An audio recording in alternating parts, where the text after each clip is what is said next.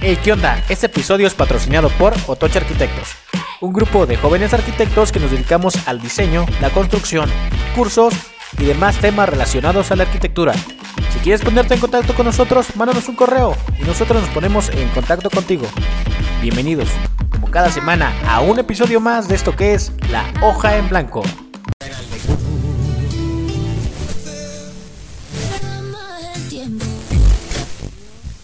Obvio, Lucila.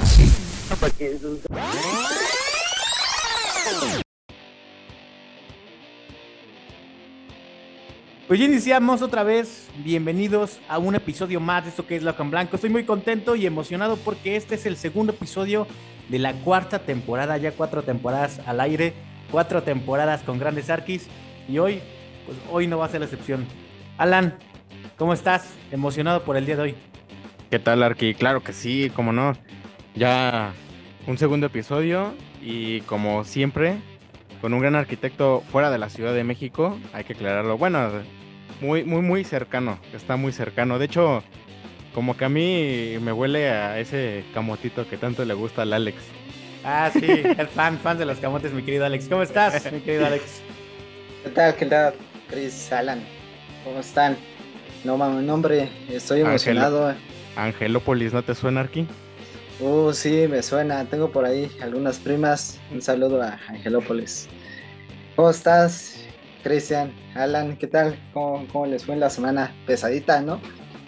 Pesadita, cabrona. pesadita, pesadita, pero este es el, el momento relax, el momento de, de platicar con, con este gran arquitecto, que ya de por sí cuando dan clic ya saben de quién es porque está la fotografía, está el nombre, pero ya saben que aquí nosotros le hacemos a la payasada.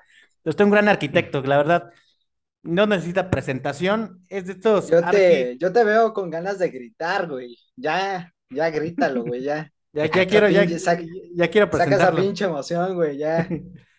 Está aquí un Arqui muy, muy metido con, con el metaverso y estas nuevas este, tecnologías, nuevas formas de, de ver la arquitectura, que está muy interesante. Si quieren eh, aprender y escuchar toda esta parte, quédense, pueden dar clic y pasarse del arco, pero no se lo recomiendo porque está hoy con nosotros el arquitecto Deison Ramírez de Experimentar Arc.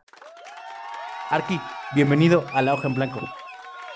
No, muchísimas gracias por la invitación y antes que nada, este, felicitarlos porque se ve fácil hacer un podcast, se ve fácil hacer contenido, pero lleva muchísimo trabajo, muchísima logista- logística y sobre todo perseverar.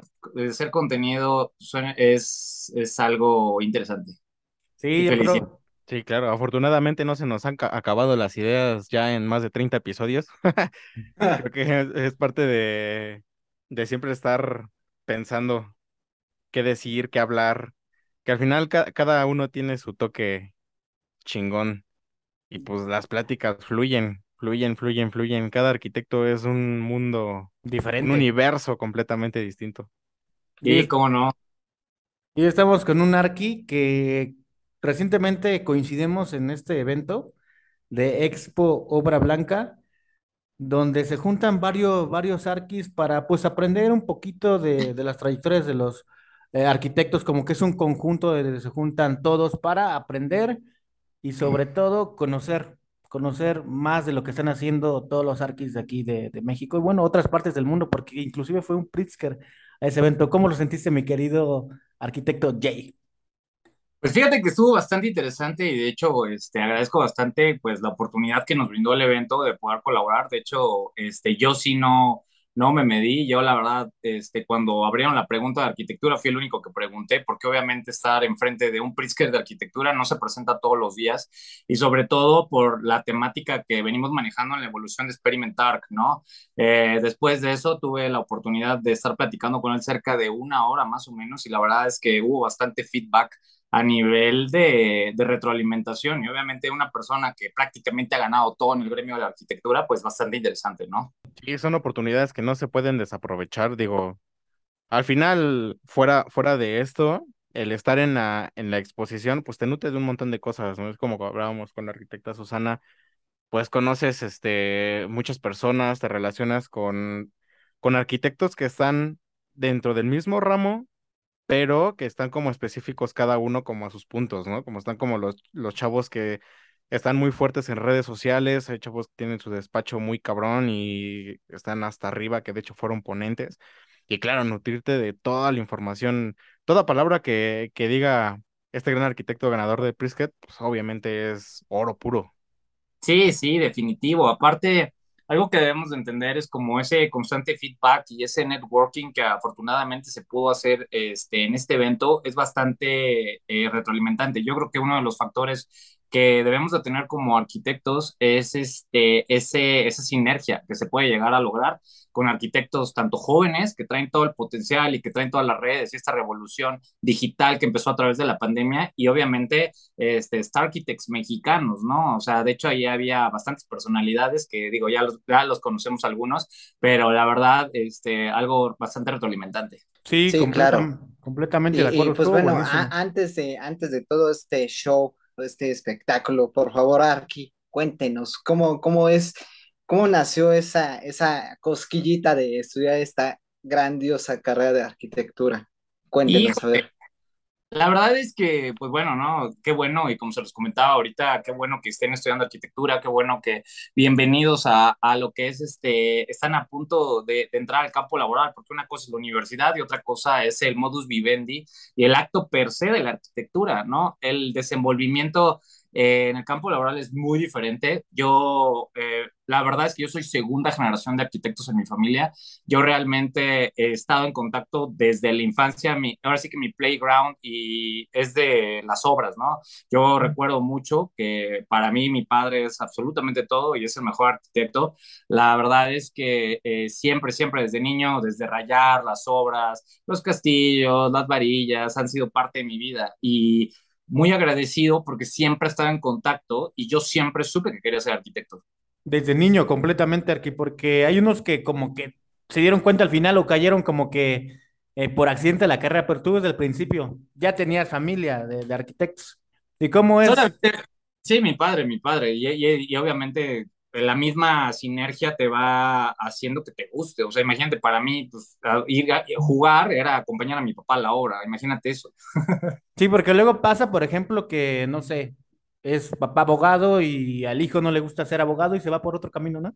Completamente diferente. Pero tú no directamente te gustó desde el principio. Sí, pues fíjate que yo creo que, que, o sea, siempre me gustó, pero una cosa es que te guste y otra cosa es ya cuando entras a la universidad, ¿sabes? La universidad es este, una pirámide muy cabrona, porque es, realidad. O sea, yo te puedo decir que de las 50 personas que ingresamos y nos graduamos 5, este, es un número alto, ¿no? La universidad es, es algo, es un contexto bastante interesante porque realmente te, te das cuenta de muchas cosas. O sea, en verdad, yo creo que la pirámide escolar es algo bastante interesante y la estadística es fuerte. Sí, claro, y para esta carrera también está muy cabrón, ¿no? O sea, por ejemplo, también en nuestra carrera, bueno, en nuestra escuela más bien, entramos como, ¿cuántos grupos, Cris? Éramos como cuatro, cuatro, cuatro cinco. Cuatro como de, como de 30, ¿no? Más o sí, menos. Güey. Y ahorita ya los, los que quedan son un salón como de 30, 30 20. todavía sí, falta, sí. todavía falta los que se vayan a graduar. Es y, complicado. No, no, no, dime, dime. Sí, dime. sí, sí. Es que es complicado, ¿sabes por qué? Porque yo creo que la universidad, híjole, depende también qué universidad, obviamente cada universidad es completamente diferente, tiene una, tiene una mentalidad de desarrollo completamente diferente, pero a veces entre tanta libertad y si no tienes como bien definidas tus metas, aparte de que es una edad completamente eh, clave en tu desarrollo, híjole, o sea, ah, te, te quedas ahí, ¿no? La verdad. Sí, más en esta carrera, la verdad es que necesitas tener mucho potencial y, y muchas, ¿cómo podría decirlo? Como muchas, muchas ganas de, de querer sobresalir. Porque yo siento que en, la, en esta carrera sobresale el que busca, el que no se queda quieto, el que siempre tiene esa cosquillita de seguir y seguir aprendiendo y leer, ver, salir, disfrutar, todo. Y ejemplo de yo, ello. Yo creo que. Y ejemplo de hace... ello. Un... perdón, perdón, Arqui. No, que, no quería irme sin comentarlo. Ejemplo de ello prácticamente es este, el arquitecto Jay, que ya se metió a las redes y no tiene mucho que te metiste, Arqui, y te metiste y ya estás ahí en el top, ¿eh? Ahí con, con los arquis, arquistars, con los arquitokers que eran ahí a tope. ¿Cómo nace esa cosquilla por ahora irte a, a compartir contenido por redes sociales, porque dices que ya tenías una escuela de arquitectura de tu papá, pero ahora esta es otra generación y ahora hay estas plataformas digitales donde podemos ampliar y dar a conocer todo lo que trabajamos. ¿Cómo surge esa cosita de, sabes qué? Es hora de compartir lo que a mí me gusta. Híjole, eh, la verdad es que es algo súper gracioso porque, digo, agradezco bastante que, que me compares porque eh, he conocido gente muy interesante, ¿no? O sea, las redes sociales realmente es una ventana para conectar con todo el mundo. Todo nació por la pandemia. La pandemia creo que fue un contexto bastante eh, interesante en nuestra carrera. algunos les fue bien, algunos les fue mal, pero por lo menos en Experimentar, de repente, pues nosotros estábamos, nosotros hemos, hemos desarrollado seis eh, desarrollos verticales aquí en Puebla. Entonces de repente llegó la pandemia y fue como, párale, ¿no? Entonces de repente ese shock fue como de, pum, ¿qué hago, no? ¿Qué hago como arquitecto? ¿Qué hago como, como evolución del despacho de arquitectura? Y pues, eh, graciosamente, este, estaba, pues empezaba TikTok, por lo menos a pegar aquí en, en este, en, en México, y scrolleando encontré que, que, varios arquitectos estaban haciendo contenidos, entre ellos Antonio Dúo, que, que, que, es un muy buen amigo mío, y, este, y lo vi y dije, manches, este joven tiene muchísimo potencial. O sea, me dio mucho gusto ver a jóvenes y dije, güey, yo me voy a subir. Y yo traigo como todo ese mindset y como todo ese, ese, ese vibe de, de, siempre estar estudiando. A mí, como les comentaba, a mí me gusta mucho el gimnasio y realmente yo, aparte de que estoy en el gimnasio, me pongo mis audífonos y siempre estoy escuchando podcasts, siempre estoy estudiando. Me gusta mucho el contenido de Gary Vee. Gary Vee es un creador de contenido, de los principales creadores de contenido. Y cuando yo lo escuché, yo la verdad es que me gusta también leer mucho. Y yo ya tenía como la inquietud de hacer un canal de algo, de inteligencia emocional, de fitness o de arquitectura. Y en la pandemia agarré y dije, pues vámonos, ¿no? Vamos a meternos. Ha sido bastante interesante y es, eh, desde mi punto de vista, crear contenido es completamente diferente para todos. ¿Por qué es completamente diferente para todos? Porque te vas a enfrentar a todos tus rollos personales. La cámara no es fácil, ser viral no es fácil, eh, el hate no es fácil, eh, enfrentarte a, gritarle al mundo el potencial que tienes, porque eso es real, o sea, esto es una ventana. Y yo dije, yo le tengo que gritar al mundo lo que yo pienso sobre arquitectura, no por un rollo egoico, sino por un rollo de compartir lo que soy como ser humano y aportar valor. Yo creo que también es parte de la esencia como creador de contenido de arquitecto, ¿no? Porque estás en la obra, vas a conferencias, escuchas los podcasts vives y transmites esa emoción y la gente lo siente, la gente lo, lo, lo, ve, lo ve a través de las redes sociales. Parte de esto también te sirve para conectar con más este, arquitectos, creadores de contenido. Es así como uno va escalando poco a poco, ¿no? Y por ejemplo, ¿qué, qué, qué, qué tanto es el, el, hate ahí en redes sociales que está bien cabrón? ¿Cómo, cómo, cómo lo tomas? A ver, cuéntanos. ¿Sabes qué? Que yo creo que eh, también yo tengo una edad en la que ya he pasado bastantes cosas, como lo comentaba, tengo 39 años, creo que tengo un frame bastante marcado, yo sé a dónde voy, qué es lo que quiero, eh, he vivido, he tenido bastantes experiencias y ahí es donde con otros creadores de contenido hemos platicado, o sea, el hate eh, en Internet es muy subjetivo, es muy subjetivo, te voy a decir por qué, porque la percepción es, eh, siempre la percepción de algo es muy, muy subjetivo porque va al estado de conciencia de la persona que, que, lo encuentra. Si yo estoy scrolleando y de repente veo un video y ese día estaba de malas con la novia o me quiero desquitar con alguien, pues tú dices, ¿sabes qué? O esto, o no vibro con esta persona, o no me cae bien. Ahora viene el rollo como creador de contenido. Las redes sociales tienes que ser muy inteligente y tienes que ser muy inteligente porque no debes de caer en el juego, ¿vale? Eh, tú debes de tener bien definido lo que tú eres como ser humano y obviamente pues sabemos que los mexicanos eh, nos encanta este pues burlarnos de todo pero fíjense que yo, o sea, estoy bastante agradecido porque la gente cuando tú transmites algo que realmente da valor, te respeta. Nunca falta el cabrón que quiere chingar y que obviamente dice, ay, ¿sabes qué? Eres un pendejo o bla, bla, bla. Pero pues eh, también depende tú cómo lo tomes, es algo muy subjetivo. Entonces, para eso tienes que tener bastante inteligencia emocional. Y yo te lo puedo decir, es, estoy en todas las redes sociales y cada red social es completamente diferente. Sí, claro, es como el, el, caso que vemos, que se comenta mucho, ¿no? Que en Twitter son bien ojetes, a veces las personas son bien... sí, güey. Digo, yo, yo nunca lo he manejado, pero pues siempre lo he escuchado, ¿no? Y por ejemplo, a lo mejor en Instagram no se da tanto. Yo siento que, que justamente todo, todo esto lo puedes tomar de dos modos. O, o lo tomas muy personal, o, o lo tratas de integrar y verlo de un modo, pues bien, que tú digas, nah, pues a lo mejor lo que dice este güey lo puedo tomar de este modo y me sirve para transmitirlo de otro, ¿no?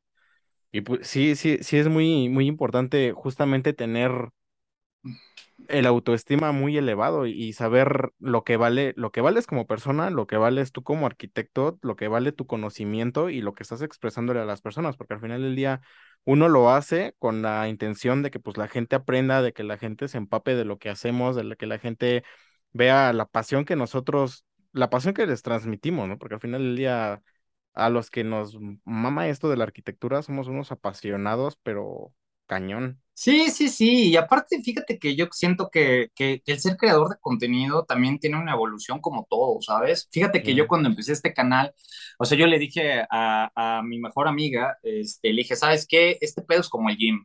El- a mí el gimnasio me ha disciplinado en toda mi vida.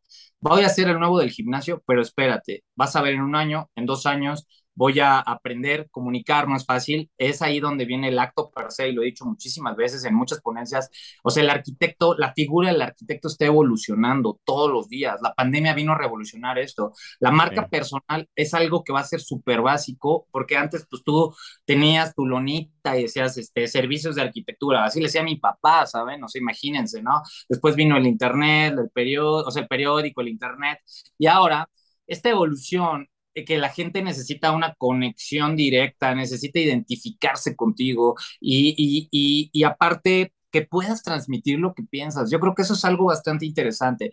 Obviamente no es para todos aguantar este frame y, y, y la exhibición, ser viral, a donde voy, y eso es lo que quiero que entiendan. Tener una exhibición de un video de 35 millones de personas, oh, sí imagínense está muy lo que puede llegar a Mames. pensar 35 millones de personas sobre ti.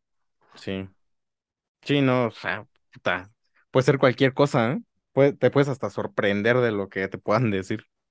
Sí, sí, sí, y es ahí donde, eh, y lo- yo lo platicaba con todos los creadores de contenido apenas que nos vimos en la Ciudad de México, que no es humano estar tan expuesto a tantas, a tantos puntos de vista. Si no tienes un frame, o sea, por ejemplo, todo el mundo conoce al Arquimanes, ¿no? El Arquimanes lo vi apenas en este, en Monterrey y en estuvimos Monterrey, ¿no? platicando de esto, Claro, que es un crack, que es que es un crack de YouTube y me dijo muchos tips que obviamente no, no spoileo porque es una plática muy, muy, muy íntima, pero viene un poco al contexto, ¿vale?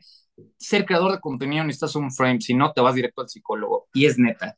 Sí, sí, sí, sí lo comprendo. Bueno, no hemos llegado al punto en que nos tiren hate a nosotros, pero no lo dudo que va a llegar. Y incluso si en la escuela de repente, hay de repente gente como que quiere meter la pata, pero, pero, pero justamente, o sea, es justo puedes, de, si puedes subirte hasta el cielo con, es- con los 35 millones que te digan que eres un chingón o que te digan que eres lo peor, ¿no? Y depende, como dices, tu, tu autoestima, porque son un chingo de personas.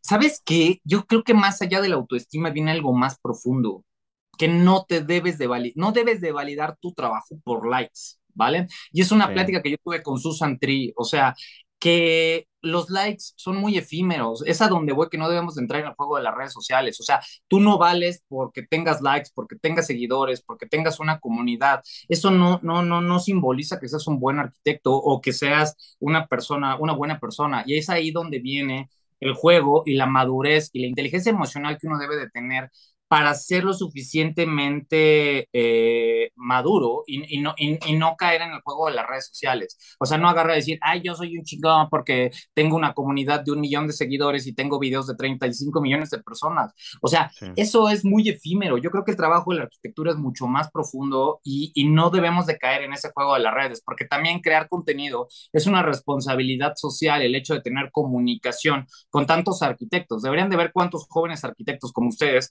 llegan me preguntan, oye, ¿cómo ves que hago esto, lo otro? O sea, y uno trata de tener ese, ese granito de arena para crear nuevas generaciones de arquitectos, ¿saben? Y la responsabilidad de subir buen contenido, porque tienes tanta comunidad, por ejemplo, y si subes un video que hablas totalmente erróneo, ya las 35 millones de personas que te siguen al final, tienen la ma el, una idea mala, ¿no? al final del día, al final del día yo siento que la gente confía en lo que uno dice, ¿no? Porque yo sé, bueno, él es el profesional, sabe de qué está hablando, o porque pues al final del día somos humanos, ¿no? No todo lo que vamos a decir somos, es perfección, claro que no. Pero... yo, otro día vi un video y, y, fíjate que se me hizo muy interesante porque era de Whatever Tomorrow. Yo generalmente, pues, o sea, no consumo contenido. La verdad es que no consumo contenido. O sea, sí de arquitectura de mis amigos, pero no consumo, o sea, creo contenido, ¿vale? Esa siempre ha sido como mi mentalidad. Pero a donde voy, Whatever Tomorrow decía, es que, y él, que, él que fue de los primeros este, influencers o, o, creadores de contenido de YouTube pesadísimo, y él lo dice, el, posicionamiento o el, el mm, la gente no se va a meter hasta donde no quieras que tú te metas. Y obviamente ahí es donde tú tienes que ser lo suficientemente inteligente para que tu contenido esté bien canalizado. Yo entiendo que las redes sociales este, a veces nos absorben, pero no caer en ese juego. A ver, entendamos, y siempre lo he dicho, y se lo dije a, a, apenas en, en, en, la convención en la que fuimos. Nosotros no somos influencers. Tengo mucho ruido con, con ese tema. O sea, nosotros no somos influencers, somos arquitectos ¿qué comunicamos? Arquitectura. Yo no quiero que se catalogue como influencers, o sea, eh, es, un, es, un, es, un, es un término muy prostituido, ¿saben? Sí, al final yo siento, o bueno, yo tengo la idea de que somos, somos este, pues le servimos a la sociedad al final del día, entonces sería como muy, muy ego, muy egocentrista de nuestra parte de decir que somos influencers cuando la neta, parte de ser arquitecto, pues es transmitirle a la sociedad algo, ¿no? Se supone. Y también algo que hay que decir es que el, el ser influencer te, te, desgasta muy cabrón porque entras en, en el juego de decir, no mames, o sea, estoy aquí este, haciendo tal cosa. Como realmente el propósito es comunicar tu arquitectura, lo que haces y parte de eso también conseguir clientes, ¿no? Tratar de, como, como dicen por ahí, saberte, saberte vender en el buen sentido, ofrecer un servicio de calidad y, la calidad como se muestra, pues a base de renders o proyectos que ya están ejecutados. Y ahora viene totalmente al tema Arqui, justamente cuando fuimos a la expo este, Obra Blanca, que estaba comentando aquí con Alex y con, con este Alan tras bambalinas. Estabas ahí, te vimos ahí con Lucio y con, con Arqui Susana. Dijimos, es que el Arqui es humano, o sea, tienes una vibra que dijiste, dijimos, güey, esa toda, toda madre el Arqui J pero es que nosotros idealizamos a nuestros íconos, nuestros ídolos, la verdad, y nos dimos ahí un tope, wow, la verdad, nos encantó tu forma de ser, de todos los chavos, pero pues quería comentarte la anécdota. No, está chido, güey. Fíjate que, que, es algo como súper gracioso porque yo creo que eh, muchas veces las redes sociales pedestalizamos a las personas, ¿vale? Y la verdad es que, digo, somos seres humanos con emociones, con sentimientos, realmente vamos, ¿no? Ni somos rockstar, ni mucho menos. Y muchas veces es a, a donde voy, ¿no? Eh, el, el, tema de las redes sociales es como súper gracioso, pero pues ya lo saben, ¿no? O sea, eh, sí hay arquitectos que a veces, dijo, el ego arquitectónico es algo como súper gracioso, pero fíjate que yo algo que, que, que, he aprendido con la vida a base de muchos madrazos, de muchos putazos este, emocionales, porque es la realidad, es este, pues ser lo más natural posible. Yo creo que cuando tú creo mucho en la energía, creo que cuando tú eres tú realmente ganas mucho más con las personas y la verdad es que tampoco vas a ponerte cuando estás en un ladrillo, o sea, eh, de arquitectura, ¿no? No, no hay que caer en ese juego y no hay que caer en ese tipo de cosas, porque a, lo que voy y, lo, y lo que quiero que entiendan, o sea, es que todos, absolutamente todos pueden llegar a lograr lo que sean sin que, sin que suene a un discurso de motivación personal, pero solamente es perseverar y trabajar, ¿no? O sea, regresamos un poquito al tema del contenido. Eh, ustedes no saben, porque es en realidad esa evolución de creador de contenido, porque al principio, y es real, o sea, llegué a tener pesadillas cuando empecé, ¿saben? O sea, por el rollo de, de, de caer en el juego, de, de no ser viral, de, no tener este, este tipo de, de alcance. alcance. Exacto, de alcance, ¿no? Y, y, y ese juego es, es, algo muy cabrón, porque de hecho la estadística, y, y ustedes lo, lo digo, hacen un podcast, me imagino que lo deben de saber, de todos los creadores de contenido, es que en los primeros seis meses abandonan el, el, la sí. creación de contenido. Sí. ¿Por qué? porque caes en el juego de las redes sociales y es a donde voy. Yo te voy a decir algo, mi primer video viral fue hasta los nueve meses, pero ¿saben qué fue lo más bonito de todo eso? Que yo hice mucha comunidad y, y, y, y en el tiempo que no, que no tenía tanto alcance, mucha gente me identificaba como experimentar, mucha gente también creadora de contenido, mob, este, eh, eh, el arquimaniaco, que eran mis cuates, me decían, güey, tienes excelente contenido, o sea, eres el único güey que desarrolla edificios que está haciendo contenido, no, no dejes de hacerlo, ¿saben? Sí, no, es, es... Es que interesante, es este... No, no, no, como que de to... hay, hay videos de todo, pero no hay uno que muestre realmente como todo este tipo de construcciones en edificios que se enfoque a esto, ¿sabes? O sea, como que cada uno tiene como sus puntos en específico pero no, no a lo que tú, lo que tú expresas, ¿no? O sea, cada, cada uno como que tiene su nicho. Vas a consumir a Antonio Du y sabes que es un contenido diferente, vas con Sofi, vas con claro. Y es, lo chido, ¿no? Porque no, no, hay, no, no vale lo mismo repetirse. Y voy a entrar a este tema que me gusta mucho, que eres el único arqui que veo de está en el metaverso de todos estos arquis. ¿Cómo, cómo, está ah, esa onda? La, es un tema muy cabrón. Este era el primero en la lista que queríamos aquí checar. Ese, ese día en la, en la expo, cuando lo estabas contando, yo sí dije, ah, cabrón, ¿qué pego con eso? Sí, es un tema muy cabrón. De hecho, les puedo decir que la mayoría de, de, mis ponencias este año ha sido en base a esto. De hecho, el sábado estuve haciendo sinergia con Mateus, que es un creador de contenido también de TikTok, que yo contacté a, a, través de las redes sociales y estuve en el metaverso este, dos horas con él en sus oficinas y después fue a mis oficinas del metaverso, porque él es pionero en el metaverso en Estados Unidos y yo soy pionero en México. ¿Qué es lo interesante de esto? Las nuevas sinergias arquitectónicas, bueno, sí, sí, un poquito como contexto, yo tengo dos diplomados de diseño en Nueva York y tengo dos diplomados en París. Entonces, a mí como ser humano, eso me revolucionó mucho a nivel de arquitectura y la verdad es que ya se veía como toda la tendencia. En el despacho siempre me ha interesado bastante la tecnología, porque aparte es gracioso, porque yo soy como de los más grandes de los architectos y soy el más tecnológico, ¿saben? Pero soy el más tecnológico porque a mí mi, mi, mi despacho siempre ha tenido como esa, yo soy super gamer, o sea, me encantan los videojuegos toda la vida, aunque ahora ya no tengo tiempo de hacerlo, pero a lo que voy es que me gusta mucho la tecnología y, y, el hecho de poder expresar tu arquitectura digital y cómo vino lo de los NFTs, cómo vino toda la evolución, dije, güey, tengo que ser pionero en México y, y me preparé, me documenté, este, lo estudié el tema y obviamente también este, he estado haciendo sinergias. Les puedo decir que tengo un proyecto bastante cabrón para enero, en donde va a incluir toda la escena de arquitectura, no voy a spoilear, pero se viene con todo, y, este, y donde voy a colaborar con arquitectos de renombre, inclusive, ¿saben? Pero a, a donde voy es que la tendencia, eh, la, el arquitecto tiene que estar buscando opciones y, y, y, esta, acuérdense de la frase que dice Miss Van, de, Miss Van der Rohe, un arquitecto tiene que estar 10 años adelantado de lo que está pasando en el presente, porque yo te puedo decir que en Puebla soy el único, o sea, no soy el único creador de contenido, soy eh, el, pero sí el que más le ha metido, ¿vale? Y ahorita todas las empresas de arquitectura me están buscando para que les dé exhibición y grupos de real estate, grupos de todo. ¿Por qué? Porque fui el primero en hacer contenido.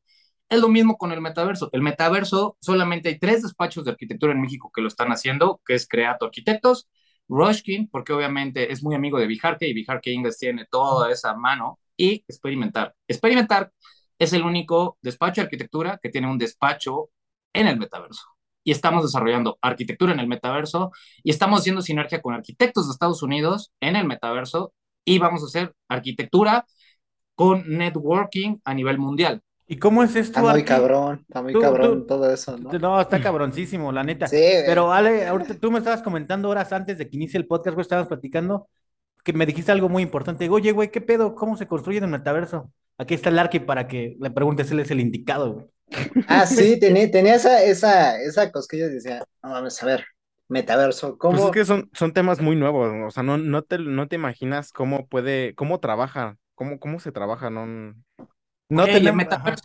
Y, y, les recomiendo que vean mi video en YouTube, que es, le tengo que echar más ganas a YouTube, pero la verdad es que a veces ya no tengo tiempo, pero ahí viene perfectamente todo. Se los voy a explicar rápido. El metaverso es un entorno digital que en el futuro, o en el más bien en el presente ya está, este, es una segunda vida, ¿vale? Entonces, nosotros estamos preparados para hacer renders, hacer arquitectura y obviamente tenemos toda eh, la, la, la, sinergia arquitectónica, ¿vale? Entonces, prácticamente la figura del arquitecto solamente está diseñando en un entorno digital, pero debemos de entender que en un entorno digital no hay reglas, no hay gravedad, no hay eh, límites presupuestarios, quizás a nivel de lands y de terrenos sí los hay, pero, al fin, pero a lo que voy es que el arquitecto, el diseño está evolucionando. Yo te puedo decir que todos mis flujos de trabajo son en realidad virtual, la mayoría, de hecho ahorita aquí tengo en la computadora al lado un concurso en donde la mayoría del flujo es en realidad virtual, ahorita lo voy a imprimir en 3D porque tengo que revisar otras cosas. Aquí tengo también impresora. Este es mi estudio. Entonces tengo aquí parte de la impresión y mis flujos realmente son completamente digitales. Pero yo no abandono la vieja escuela en el sentido de, de pues, siempre, aquí tengo mi Moleskine, ¿no? O sea, mi Moleskine, yo siempre empiezo todo con bocetos, empiezo todo la vieja usanza, pero he creado un entorno digital en el cual, por ejemplo, en el despacho, nuestras juntas, nuestras meetings eh, son en el metaverso, ¿ya? ¿Saben? Ya, ya, ya, ya entendí más o menos por qué, por qué camino va. Y al final del día, justo, ¿no? Es como todo esto de apenas va empezando, pero o sea, realmente no falta mucho para que la mayoría del mundo se esté moviendo ya dentro de, que, que supongo que es a lo que le están tirando.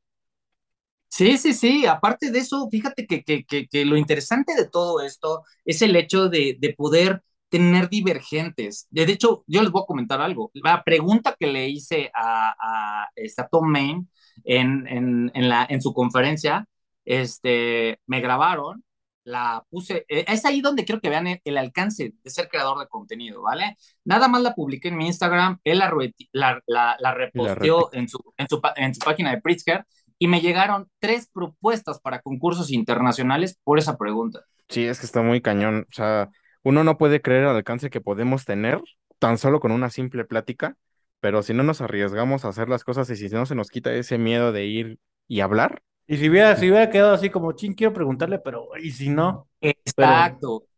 Es que es eso, hay que perder el pinche miedo, hay que tocar las puertas. O sea, mucha gente tiene miedo a, hablar inglés. Yo digo, no te voy a decir que, que, hablo pues a un 100, pero por, por, lo menos a un 70, 80. Y, y, yo se lo dije, o sea, sorry, because my English is so rusty, but tan, güey. O sea, yo la apunté, sabía, dije, si hay un foro, ¿por qué no? Aparte, los creadores de contenido, nos han, es a donde voy, que nosotros no, no solo somos creadores de contenido, somos arquitectos.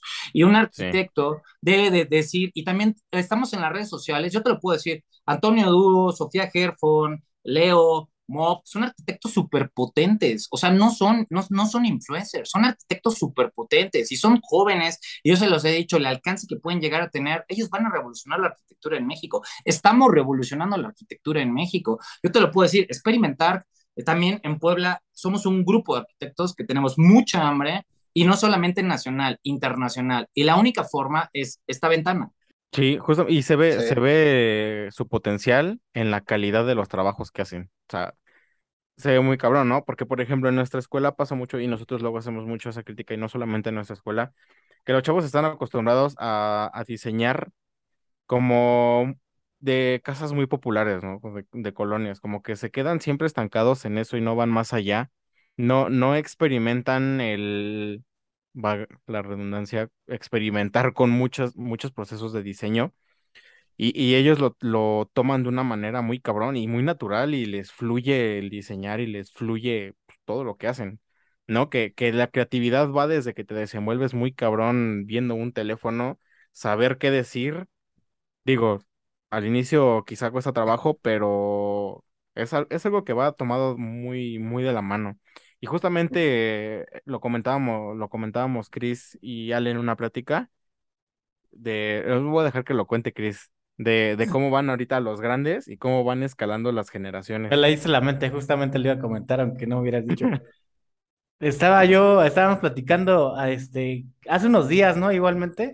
Sí. Y le, le comenté precisamente lo, lo que dices, Arquilla, de, de estas generaciones de arquitectos nuevos que están pegando muy fuerte y le dije, oye, es que la generación ahorita fuerte, la que queda, las vacas sagradas ahorita son este Rockin, Tatiana Bilbao, Frida Escobedo, eh, Kalach, el, no sé, Lucio, Abraham, Arkham, estos cuates que están con todo. Pero siento que en unos años ya van a ir escalando como todo, ¿no? Cada, cada, cada época tiene su tiempo, cada arque tiene su momento. Y siento que las generaciones que siguen son las, los, los arques que comentaste precisamente. Dije, y van a agarrar justamente ese vuelo. Y tú, Arqui, estás en la brecha entre los dos. Tú estás con ellos y estás con los nuevos. ¿Qué onda? ¿Cómo sientes la diferencia? Las mentes de cada uno piensan muy diferente, son inteligentes a su manera. ¿Cómo ven la vida de la arquitectura las dos generaciones? Es que, ¿sabes qué? Yo creo que eso es lo, interesante de la arquitectura. Por ejemplo, cómo está evolucionando. La, bronca, y yo lo comentaba con un arquitecto, no voy a decir nombres, que es muy amigo mío, que es está arquitecto inclusive, y, este, y me dice, güey, es que ustedes están hackeando todo el sistema. Ustedes están hackeando todo el sistema porque ustedes están metiendo una escena de arquitectura que hubiera costado llegar muchísimos años y muchísimo trabajo y muchísimas cosas, ¿sabes? Entonces, algo que deben de entender, y se los vuelvo a repetir, todo está evolucionando, todo está cambiando. Y, y, yo como arquitecto, fíjate que he aprendido a, a tener humildad en el sentido de, de, de entender a los jóvenes. mucha gente grande le tiene hate a los jóvenes y dicen, güey, es que ¿por qué ese güey puede tener más alcance cuando yo me esforcé y bla, bla? Y no, o sea, debemos de hacer esas sinergias. Yo les voy a decir algo y, y digo, se lo pueden preguntar a cualquiera. Yo junté a todos los arquitectos porque yo sabía por la madurez que he tenido, por la edad que tengo, que juntos como grupo vamos a llegar más lejos que haciendo la chamba individual, ¿saben? Y no por un pedo de, de, que, de que querer hacer. Hemos creado un grupo de amigos muy chingón, de mucha retroalimentación. Por ejemplo, yo lo que conozco, a mí, eh, todos de repente me dicen, oye, pásame este tip, oye, ¿cómo lo hiciste? Oye, Arki, ¿por qué? Porque pues imagínate, nosotros hemos tenido la responsabilidad de hacer torres de 27 pisos. ¿Saben la responsabilidad moral y civil que se debe de tener para andar en esos niveles? O sea, es real. Y obviamente ellos, ellos, esos jóvenes que son tan potentes y hacer esas sinergias generacionales, podemos llegar a, a, a, revolucionar la arquitectura mexicana. E, es que es lo que debemos de entender. Esto es por un gremio. No, no, no se trata de ego. Obviamente sí eh, siento que también eh, muchos, y, he estado en pláticas este, con otros arquitectos de aquí de Puebla, este, pues se conformaron, y se conformaron por estar, pues tengo billete, tengo mis sobritas, no hay pasa nada, pues es eso, pero pues esto está evolucionando todos los días. Arqui, y es que no revolucionaste este, esta forma de manera arquitectónica nada más, sino la manera de pensar, porque ya sabes, el clásico eh, dicho mexicano de que el peor enemigo de un mexicano es otro mexicano, y es la envidia y de que ves que va surgiendo este, va a tope y dices, chin, o sea, surge la envidia, ¿no? La, la clásica. Y tú no, tú siendo parte de, te digo que estás en la brecha de dos generaciones, dices, ¿sabes qué? Es apoyarnos. Y esa es la realidad, apoyarnos entre todos. Oye, está, está también muy chingón la idea de poner. Sí, sí, sí, aquí, perdón. No, te escucho, te escucho, te escucho. Que, que, que está muy chingón esa idea. Digo, bueno, yo, yo lo entiendo así. De poner en alto, en alto a nivel internacional la arquitectura mexicana. O sea, es algo muy cabrón que es una cultura que nos hace un chingo de falta. Y nos falta a eso que dices, Arqui, que el Arqui lo está haciendo, nos ayudamos entre mexicanos, nos apoyamos nacionalmente y después todos tenemos un impacto internacional todos juntos. Claro, claro. Es que hay una frase que, que, que, que es así, que, cuesta mucho trabajo entender y cuesta muchos putazos y la vida se los va a enseñar. Para brillar, jóvenes, hay que dejar brillar. No puedes estar y yo controlo todo y yo soy el cabrón y yo ese pedo del ego arquitectónico ya. O sea, la pandemia, ¿qué más lecciones que el puto país? O sea, que, que, que el mundo se está cayendo a pedazos, tenemos guerras, tenemos este pedo. O sea, hay que cambiar ese mindset y, y, hacer frames de, de, networking, de desarrollo, de, de, poder, de poder llegar y potencializar la arquitectura mexicana. Estamos un clic de conectar con cualquier arquitecto. Yo dije, güey, o sea, si, si ya tengo, por ejemplo, por eso abrí Experimentar QS, ¿ok? Si dije, si estoy marcando en Latinoamérica, y les puedo decir, yo tengo ahorita un millón de seguidores en todas mis redes, ¿vale? Tengo un impacto entre 200 mil y 10 millones de vistas al mes en Facebook, nada más, ¿sí? He llegado hasta 35 millones de vistas y dije, se me abrió el punto y dije, ¿por qué no llegar internacionalmente? ¿Por qué no ir más allá? Y no en un rollo nada más de, de, de ego, de, de, ese tipo de cosas, sino hacer sinergia con otros arquitectos. Imagínense, el sábado estuve con Mateus y, y, y poder entender lo que un arquitecto de 24 años que ha estudiado en, en, en, otro frame, en otras escuelas de arquitectura, y, decirle, vamos a colaborar para hacer proyectos en sinergia México, Estados Unidos, y me dijo, güey, encantado. Imagínense, a un solo clic. Sí, creo que es parte de utilizar ahorita las nuevas, las nuevas plataformas. O sea, es como justamente ahorita en este podcast, ¿no? O sea, antes hubiera sido muy cabrón poderlo hacer. Nosotros estamos en la Ciudad de México, tú estás en otro estado y lo ha pasado con, con otros este, arquitectos. Las oportunidades están, todas las herramientas están ahí. Es, es cosa de cómo lo sabemos aprovechar y justamente el abrir nuestro panorama más allá. Y justamente esto de, de, la arquitectura mexicana se está dando, se está dando muy cabrón y en algún momento los arquitectos mexicanos van a estar al nivel de, de cualquier arquitecto, ¿no? Que yo siento que muchas veces ponen a los mexicanos como muy, muy abajo, pero, pero la neta es que ahorita ya no, o sea, hemos visto que invitan a muchos arquitectos ya a convenciones en Europa, ustedes este, en estos concursos, y eso está muy, muy chingón. La verdad, da un chingo de, de orgullo ver que los que arquitectos mexicanos y personas tan increíbles como ustedes estén logrando esto. La verdad es está muy chingón. Y sobre todo, muchísimas felicidades. Sobre todo que estén cambiando el chip y sí, la neta muchas felicidades, Arqui.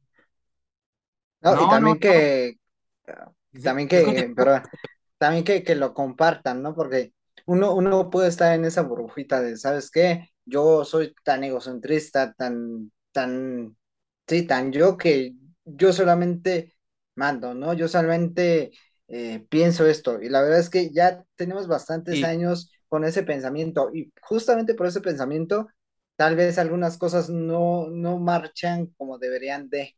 Y, no, y, y honestamente, hablando por los tres, nos da un chingo de gusto que, que ustedes acepten, digo, ¿no? Porque a lo mejor uno les manda mensaje con la ilusión de que van a aceptar y poder hablar con ustedes y charlar, pues la neta es algo bien chingón, compartir y, y, jalar ideas de ustedes, de ver cómo piensan. A nosotros nos sirve un chingo y, y lo hemos visto, ¿no? Aplicado en, en personalmente y como, como equipo, diseñando, trabajando. Y, y, remar contracorriente, porque cuando, cuando iniciamos este proyecto, ya tiene un ratito, bueno, en diciembre del año pasado, este, muchos compañeros se burlaron de nosotros. Y aquí un saludo a todos ¿eh? Dijeron, ah, ¿cómo creen? Y... Pero, eso siempre va a existir, eso siempre va a existir. O sea, pues, imagínate yo, y, y, digo, les comparto esta anécdota, o sea, cuando yo empecé a hacer contenido, se burlaron de mí. O sea, cuando yo empecé a hacer contenido, y obviamente es ese premio que dices, ah, ese güey ya se metió a TikTok, ya viste este güey, bla, bla, bla. Y ahora me dicen, güey, ya no. Me como de pinches ridículos. Exacto. y me dicen, ya no me hablas, eres famoso. Ya no me hablas porque, porque, güey, estás en la escena de arquitectura, porque estás aquí, porque te invitan a todos los eventos, porque estás ahí. Y yo le dije, güey, o sea, eh, ese es el, el, paradigma del mexicano, y eso es lo que, que, lo que comentabas hace rato, o sea, lo que quiero que entiendas la gente siempre va a criticar lo que no se atreve a hacer. Y obviamente no es fácil, jóvenes, este pedo no es fácil, hacer un podcast no es fácil. A mí me encantaría, pero no tengo tiempo. Por eso trato de participar y, sobre todo saben que de, de, que la voz de la arquitectura mexicana trascienda a todos ustedes, a nuevas generaciones, que se motiven, que tengan huevos, que le echen ganas, ahí están las oportunidades, lleguen lejos, eh, queremos mejores arquitectos, tenemos, necesitamos Star Architects mexicanos, necesitamos Pritzker mexicanos, y si entre todos nos podemos dar la mano, si entre todos nos podemos apoyar con lo poquito, con lo mucho, ahorita estoy colaborando también con el Colegio de Arquitectos de Puebla porque quiero que, que, que, esta mentalidad se vaya a los colegios de arquitectos, que revolucionemos todo esto. hace Debemos falta un chingo que el mundo ya no está funcionando igual y mi deber, por lo menos como arquitecto, como experimentar, es darle voz a la arquitectura mexicana y sobre todo valor a todas las personas, tanto arquitectos como a la o sea, como a la a toda la, la, la, la parte civil, ¿saben? Y se va a lograr, estoy casi seguro de que ahorita viene un momento en cuanto a nivel arquitectónico, para México se viene algo muy cabrón porque justamente todo esto de, de, de, las plataformas digitales, pues nos está, está haciendo que, toda la, que todo el mundo nos vea, ¿no? O sea, no, nada más es aquí en Latinoamérica, Estados Unidos. Así es. Cruzando continentes, ¿no? Hemos tenido la fortuna de que muy pocos números, pero nos han llegado a escuchar en, en Europa. Lo comentaba Chris la, la, el podcast pasado. La, después de México, los que más nos escuchan es Argentina. Y la verdad es que está bien chingón, porque no nada más nos conocen a nosotros, ¿no? O sea, conocen a la gente con la que hemos estado. Obviamente la gente, ya platicamos con el Arkmanes, es un No, de, de un crack. persona. Sí, Sí, yo tuve la oportunidad de estar con él, es un güey fuera de serie, la neta. sí. No tuvimos la fortuna de conocerlo, pero sí, claro que nos quedamos con, con esa espinita de hablar con él. Pero ju- es ju- justamente, ¿no? Empezamos como a, a estar ya en el ojo del huracán, dirían por ahí. Ya los empiezan a reconocer, están, están viendo que tenemos un potencial muy cabrón. Y justamente eso de, de ahí de Puebla, a mí también me llena, me llena un chingo de emoción, porque nosotros, parte de, de nosotros está allá en Puebla. Entonces, pues está muy chingón que, que justamente, y sabemos el potencial ahorita, al menos allá que, que se tienen, ¿no? O sea, Pue- Puebla está creciendo cabrón y lo platicábamos con el arquitecto Luis Moctezuma, justamente, y, y está bien chido y a- aparte hay muchísimas escuelas muy buenas allá. También, Sí, también, sí. también parte de, de todo lo que comentas, Alan, es que eh, como mexicanos, eh, creo que también nos or- enorgullece participar en grandes proyectos, ¿no? Ser, ser parte, ¿no? Colaborar, dejar esa, esa, e- ese pequeño granito de arena que muchas veces lo vemos lejano, ¿no? O a veces decimos, no mames, o sea, eh, creo que, que está muy cabrón, ¿no? Que, que llegamos a ese punto en el cual tras, que, que dejemos un legado o trascender hacia las generaciones que vienen. Aunque siento que a nivel Latinoamérica, México es una potencia en arquitectura, ¿eh? Yo creo que es de los más potentes desde siempre. Y ahora que hablamos de Latinoamérica, vamos a hablar también del mundo. Y la parte de arquitectura es viajar. ¿Cuál es tu obra favorita, Arqui? Ahí, Híjole, es que yo no, yo no, yo no puedo decir que, que tengo una obra favorita, te puedo decir que cada obra habla por sí sola, O alguna transmite. que le haya dejado un impacto. Uf, este Gaudí, definitivo. Cuando estuve en Barcelona, todas las obras de Gaudí, este, realmente son impresionantes. O sea, entrar a todo, al Parc Güell, a la Pedrera, todo lo que es Casa y obviamente, pues, la Sagrada Familia en verdad es una experiencia speechless, es algo que me dejó mucho como ser humano, increíble cómo hacían esa arquitectura, cómo transmitía, o sea, y es ahí donde debemos de retomar todo ese pedo y todo ese pedo para seguir una evolución de la arquitectura. Hay mucho debate sobre si la arquitectura este, ah, se ha degradado a lo que era antes, pero también debemos entender la economía, cómo se han venido muchas cosas. Es un tema, híjole, para un podcast, otro podcast, ¿verdad? Pero a lo que yo voy, que definitivamente yo creo que Gaudí, Gaudí es lo más loco que he visto, es lo más interesante que he visto, a pesar de que, gracias a Dios, he tenido la oportunidad de viajar un poquito. Todavía me falta, pero ahorita estamos completamente enfocados en posicionar, a experimentar a otros niveles. Y así será, Arqui, y así será. Ahora vamos con, será. con una sección.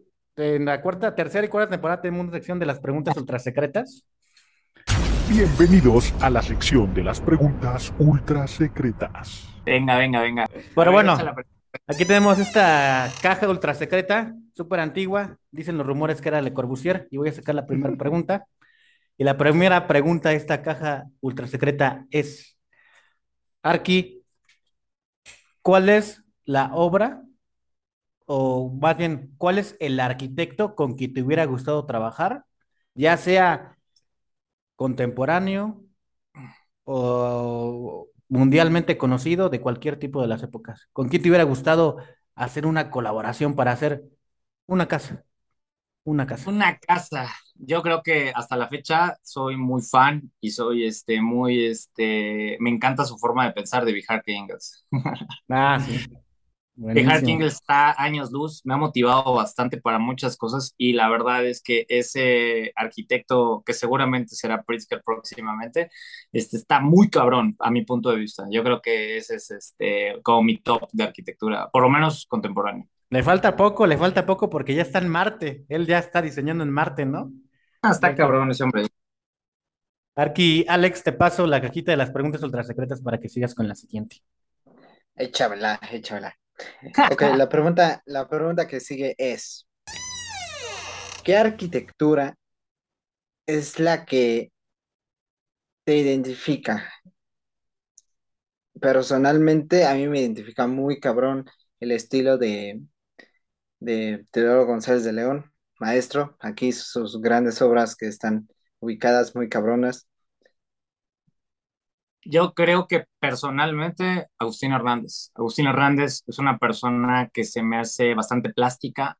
Eh, de hecho, su línea de diseño me encanta retomar. De hecho, ha sido como uno de los parteaguas de experimentar, recuperar como toda esa esencia prehispánica para transmutarla eh, en arquitectura.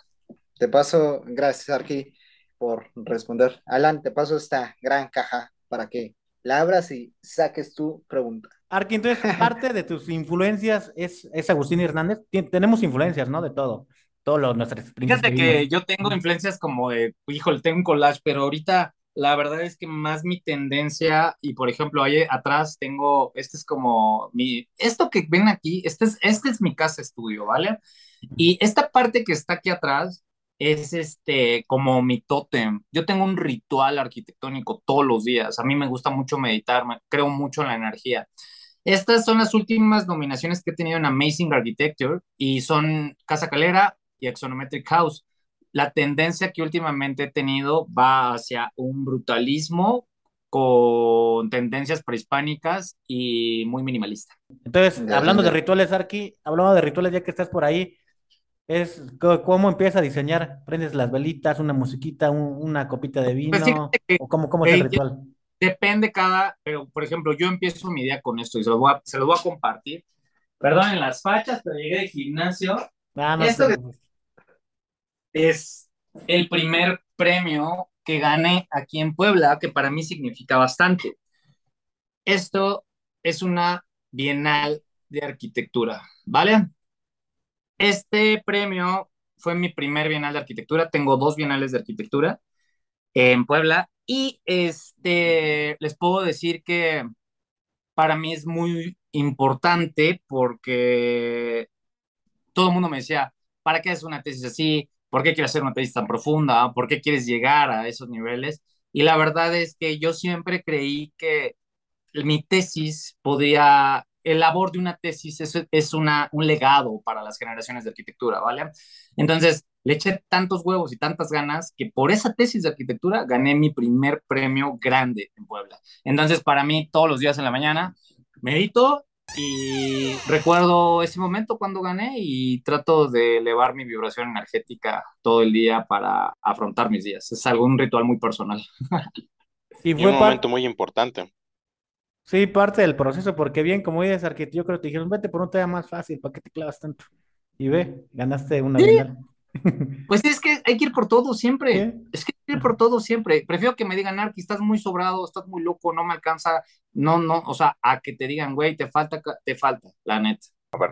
Ahí le va, le va la última pregunta aquí y quizá en esta nos extendamos un poquito porque creo yo que está algo interesante. No se preocupen. ¿Qué, qué piensa del tema de, eh, al menos de los arquitectos estudiando arquitectura, qué piensa de, de emprender, tratar de emprender siendo estudiante? Uf, pues yo considero que jóvenes no pierdan ni un minuto más. Eso es lo que yo considero.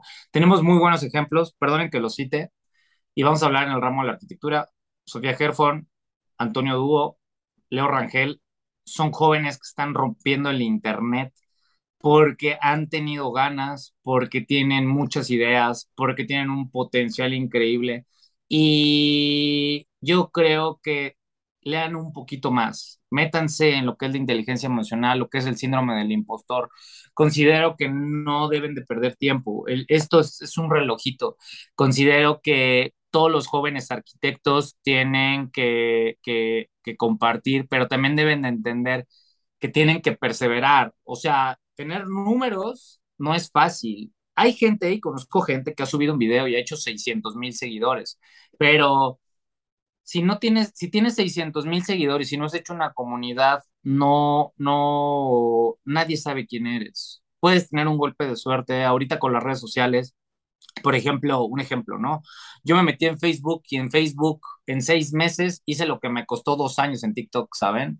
Por ejemplo, me dio mucho gusto apenas en el Día del Arquitecto que TikTok Latinoamérica me pidiera permiso para compartir uno de mis videos. Y la verdad es que es algo muy personal porque yo no, no lo esperaba. O sea, eh, como se los dije hace ratito, o sea, la experiencia de empezar, de, de una alternativa de comunicación que, que, agarré TikTok y dije, bueno, ¿saben qué? Desde aquí, y TikTok me ha abierto puertas de Latinoamérica, me ha abierto puertas, tengo ahorita varios proyectos internacionales que no puedo spoilear, pero he dado ponencias para Perú, para Bolivia, para Brasil, para Argentina, para todo el mundo, o sea, para Estados Unidos, para Reynosa, todo lo que es México. Ahorita estoy teniendo cerca de pues un podcast al mes y, y dos entrevistas, este, dos este, para universidades. Estamos haciendo colaboraciones. Tengo ahorita con el tema de metaverso, arquitectos en sinergia en Madrid, tengo en sinergia con Estados Unidos, o sea, es una ventana, no pierdan el tiempo. Yo creo, y tienen muy buenos ejemplos, como esos creadores de contenido que se metieron siendo estudiantes y ahorita, perdón, son unos cracks, son unos cracks, son unos cracks porque han aprendido a comunicar, han aprendido a saber eh, lo que... Eh, ese también es otro tema. Una cosa es ser arquitecto y otra cosa es tener un canal de contenido y tienes que aprender a comunicar.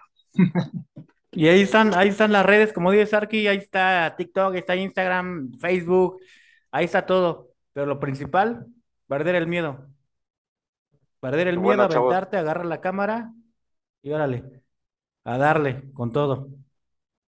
Sí, chavos, sí, ya sí. lo escucharon, ya lo escucharon, no hay, no hay ningún impedimento para poder realizar lo que quieran y, y están esos claros ejemplos y también es muy válido que no, bueno, que se junten en grupo, que quieran sobresalir, si tienen algunos cuates amigos, las cosas se pueden. A veces está muy cabrón y uno quiere desertar, pero... ¿Saben cuántas veces, ¿saben cuántas veces he, perdón por interrumpirte, cuántas veces he, he pensado en, en, dejar de hacer contenido? Si te digo que 300 veces decidí dejar de hacer contenido, o sea, es literal. O sea, el primer año fue muy difícil, fue muy difícil. Pero te puedo decir que ya estoy a punto de cumplir dos años, ahorita en noviembre, y mi meta era lograr 100 mil seguidores. Y les voy a decir cuál es la diferencia de crear contenido de arquitectura a crear contenido de lo demás. Solamente el 5% de la población consume contenido de cultura, ¿saben? Porque las redes sociales son entretenimiento, todo el mundo llega de la chamba, quiere relajarse, todo lo viral, no vamos a hablar de... Morbon. Pero a lo que voy es que el posicionar contenido cultural está cabrón, está muy cabrón, cabrón, muy cabrón. Y por ejemplo, les puedo decir, mi primer meta para el primer año eran 100 mil seguidores. Logré 230 mil seguidores. La segunda meta, esa ya la voy a spoilear más adelante, pero por lo menos en todas mis redes sociales, ahorita, en dos años de trabajo, he logrado un millón de seguidores en todas mis redes. ¿Saben? A base de trabajo, como dices, y esfuerzo, querer desertar y decir, tú mismo te motivas, tu misma automotivación, no, ¿cómo crees que voy a desertar? Le das. O hay alguien ahí, un, una palmadita, un familiar, una, una novia, no, ahí que te digas. No, no, no. Pues, pues tengo amigos y todo, pero la verdad es que sí, yo siempre he sido como el del coco wash y decir, ni madres, yo soy una persona neta de objetivos y yo sí digo, ni madres, no lo voy a dejar y voy a estar ahí y lo voy a hacer y lo voy a lograr.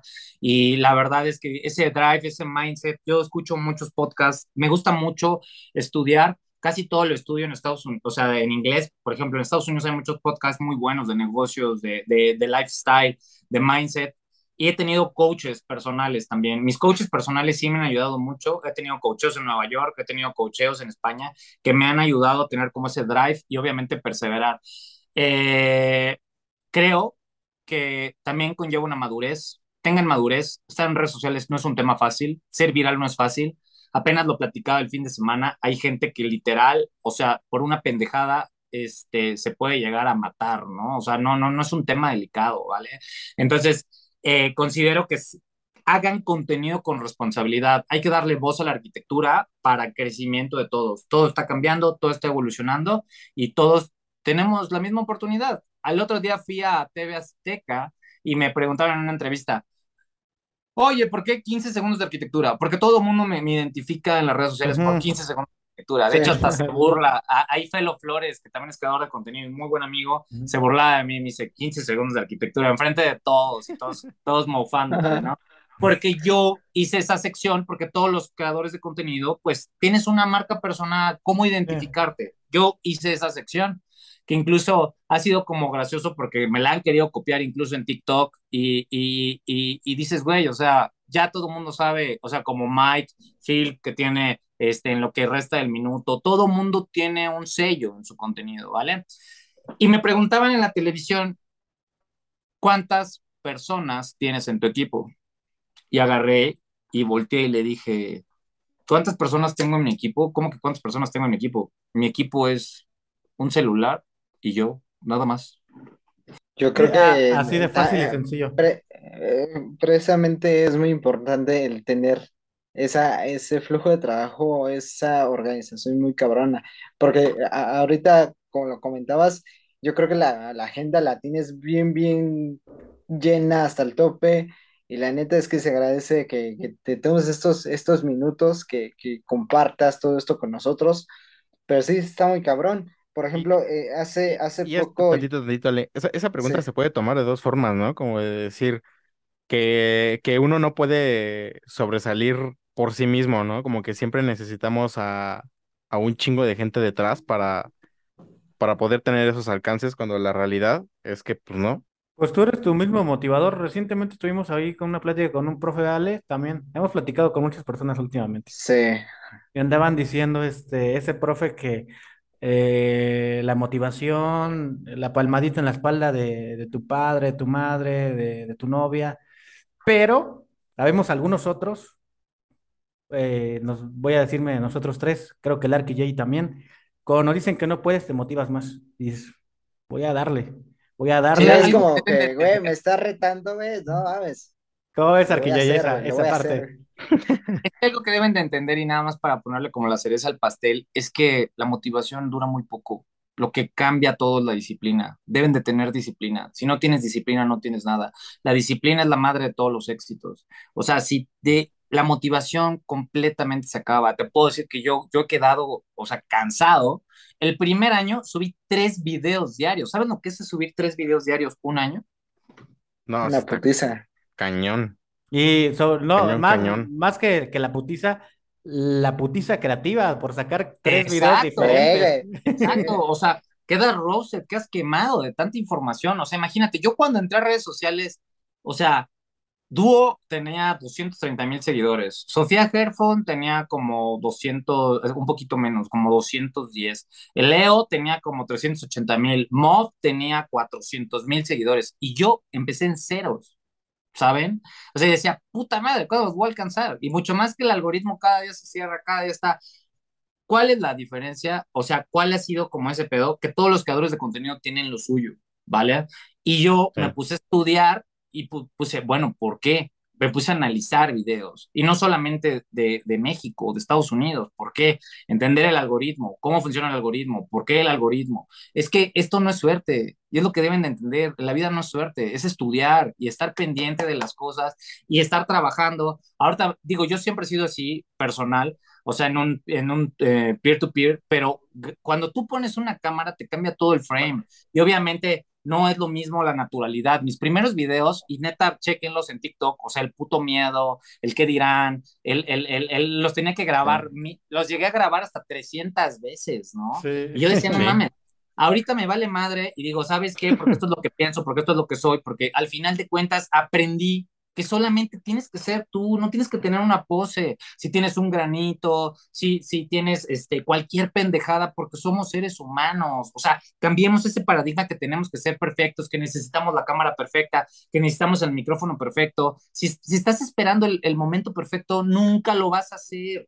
La mejor forma de empezar y, y, lo dice, les recomiendo este libro, se llama Sobrenatural de Joe Dispensa. La única forma de cambiar tu realidad es hacer cosas diferentes y atreverte a hacerlas, nada más. Y que hay una frase que, que queda totalmente acorde completamente contigo, Arki, la leí apenas que decía, un cuate que decía, yo no, yo no tengo sueños, tengo metas, y creo que ese eres tú, completamente, Arki. Y bueno, pues el tiempo en podcast a veces es, es este, pues no, no podemos Reducido. tanto, ¿sí? Porque pues la gente quiere escuchar algo no tan, no tan largo, pero si fuera por mí nos quedamos aquí toda la noche. Sin embargo, Hoy hemos tenido en esta cuarta temporada, siento que está genial. eh, no vamos a spoilear, pero vienen invitados de lujo. Y uno de ellos, el Arqui, el Arqui Jay, ya sabe que nosotros nos dio una, una clase de motivación, una clase de arquitectura, una clase de tecnología. ¿Qué más pueden pedir? No, yo todavía sigo procesando todo lo que, todo lo que cayó en este, en esta casi hora y media. La verdad, la verdad está muy, muy cabrón. Hay que aprender a, a valorarse uno, a quererse, a entender cómo está funcionando el mundo, darse cuenta de, de cómo vamos evolucionando, cómo revoluciona la arquitectura, cómo revoluciona la arquitectura mexicana. Todo, todo está unido. Al final del día todo está conectado y eso es lo interesante, saber, saber manejar la conexión que tiene cada uno. Y, la verdad, yo quedé puta fascinado, güey, con un chingo de ganas de, de leer, aprender, no empaparme de todo esto, güey. Estoy, estoy fascinadísimo. Yo, ¿qué te puedo decir? Este, yo me, me llevo muchas enseñanzas en estos pocos minutos que, que estamos grabando este, este podcast. La verdad es que tienes, tienes toda la razón, J, eh, hay que cambiar el chip. La, la verdad es que las cosas que, que uno desea y que uno quiere eh, no son, o sea, sí hay, te- tenemos que tener esa motivación, pero también ese objetivo y la claridad de hacia dónde vamos y con quién vamos, ¿no? El conectar con personas que tal vez tengan el mismo objetivo o, o cosas en común, porque también eso, eso es una, un- para mí es un punto importante. Dice, dice un profesor que eh, tú eres, eh, tú eres, em, Tú eres la sexta persona De las cinco personas con en... quien convives. Sí, el resultado Exactamente, sí, que exactamente. convives, ¿no? Sí, sí, sí, y es real, ¿eh? Es real. La verdad que, bueno, es muy buen consejo.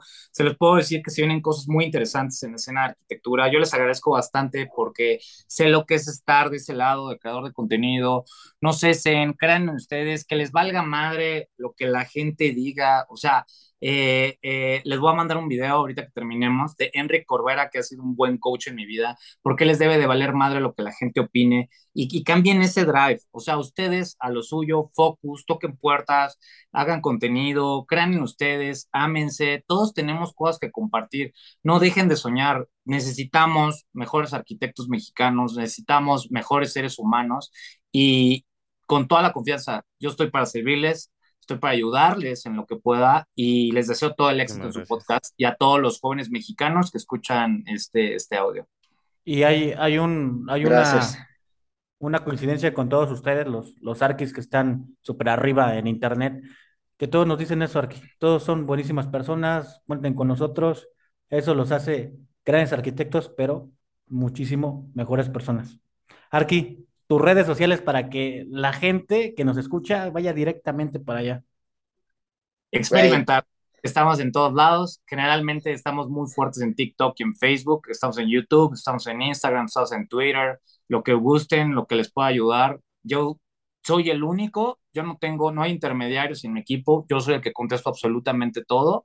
Entonces, este, experimentar. Estamos aquí. Experimentar. Y la única variación es experimentar US, que es la nueva tendencia porque queremos llegar a un nivel internacional. Pues Perfecto. Arqui. Vas a ver, vas a ver que ese, ese es el objetivo y eso es lo que, lo que se va a cumplir. Así Y- será. Y vamos, será. vamos a pon- vamos a poner en alto a los mexicanos, como chingados, ¿no? Sabemos que los mexicanos somos una chingonería. Así será, así será completamente. Pues este fue un episodio más de Lojan Blanco, el podcast, pues, de arquitectura número en México. No lo pensamos que fuera así, pero hoy está un gran arqui, grandes arquis han estado por aquí. ¿Cómo no vamos a hacer el number one si están invitados de super loco como el Arqui Jay aquí? Nos vemos la próxima semana con otro invitadazo, con otro gran arquitecto que le está rompiendo nacionalmente e internacionalmente. Y hasta la próxima. Muchas gracias. Chao. Bye.